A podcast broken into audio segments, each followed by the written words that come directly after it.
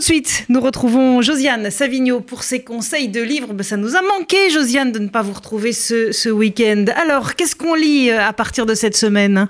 Eh bien, justement, cette semaine, j'ai envie de parler de livres qui ont eu la malchance de paraître juste avant la fermeture des librairies.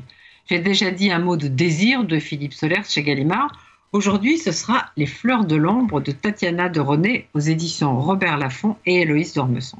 Alors, ce que j'aime dans ce livre particulièrement, c'est que en dehors d'une histoire assez inquiétante dont je vais vous parler, qui est placée sous le signe de Virginia Woolf et de Romain Gary, ce livre porte une interrogation sur ce qu'est une personne totalement bilingue, ce qui est le cas de Tatiana de René.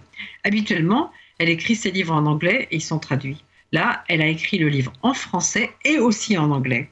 Ce qui n'est pas du tout une traduction, mais plutôt, je dirais, une exploration de comment chaque langue se pense, comment ça ne peut pas être tout à fait le même livre? Mais moi, je vais vous parler de la version française. Alors, qu'est-ce que je peux vous dire de ces fleurs de l'ombre?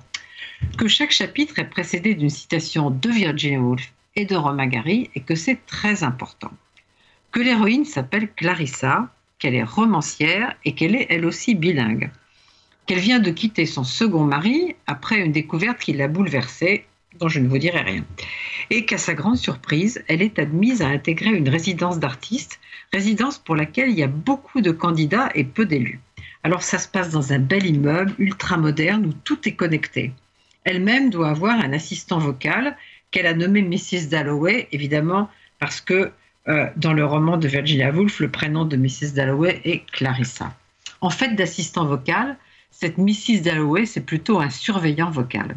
Et il n'y a pas que ça. Cet immeuble est très mystérieux. On dirait qu'il a des yeux et des oreilles. On se sent surveillé. Un des voisins est d'accord avec Clarissa, partage ses craintes, et puis soudain, il disparaît. Clarissa remarque que tous les artistes admis dans cet immeuble sont bilingues. Alors, est-ce qu'on voudrait observer le cerveau des personnes bilingues pour savoir comment ça fonctionne? Bref, tout devient inquiétant pour Clarissa. Et la question que se posent certains de ses proches, c'est est-elle en train de délirer? Alors, ma réponse à moi, c'est non. Mais vous ne serez pas nécessairement d'accord avec moi en lisant Les fleurs de l'ombre de Tatiana de René. Alors, je, dès que les librairies rouvrent, allez-y et vous me direz.